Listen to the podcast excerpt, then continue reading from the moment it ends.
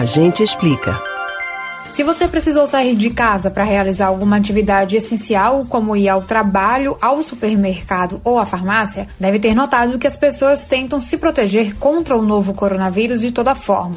Muita gente já adotou a recomendação da Organização Mundial de Saúde e só sai de casa com máscara.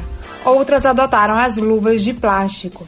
E embora elas passem uma sensação de proteção, as luvas podem concentrar o vírus por mais tempo do que a pele. Os infectologistas alertam que essa prática pode ser muito prejudicial. Se a pessoa usando as luvas encostar em uma superfície contaminada e em seguida levar a mão aos olhos, à boca ou ao nariz, entrará em contato com o vírus da mesma forma.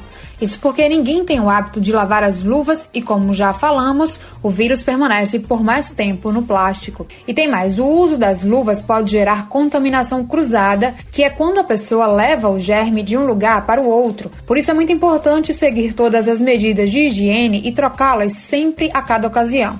As luvas devem ser de uso único e descartadas toda vez. Os especialistas alertam que uma pessoa que usa luva pode até proteger as próprias mãos, mas como está sempre em contato com outros agentes contaminantes, pode infectar outras superfícies e pessoas. Portanto, a principal forma de evitar a contaminação pelo novo coronavírus é higienizar corretamente as mãos, seja com água e sabão, seguindo as etapas recomendadas pela Organização Mundial de Saúde, seja com álcool gel. Você pode ouvir novamente o conteúdo do Agente Explica no site da Rádio Jornal ou nos principais aplicativos de podcasts Spotify, Google e Apple Podcasts. Camila Brandão para o Rádio Livre.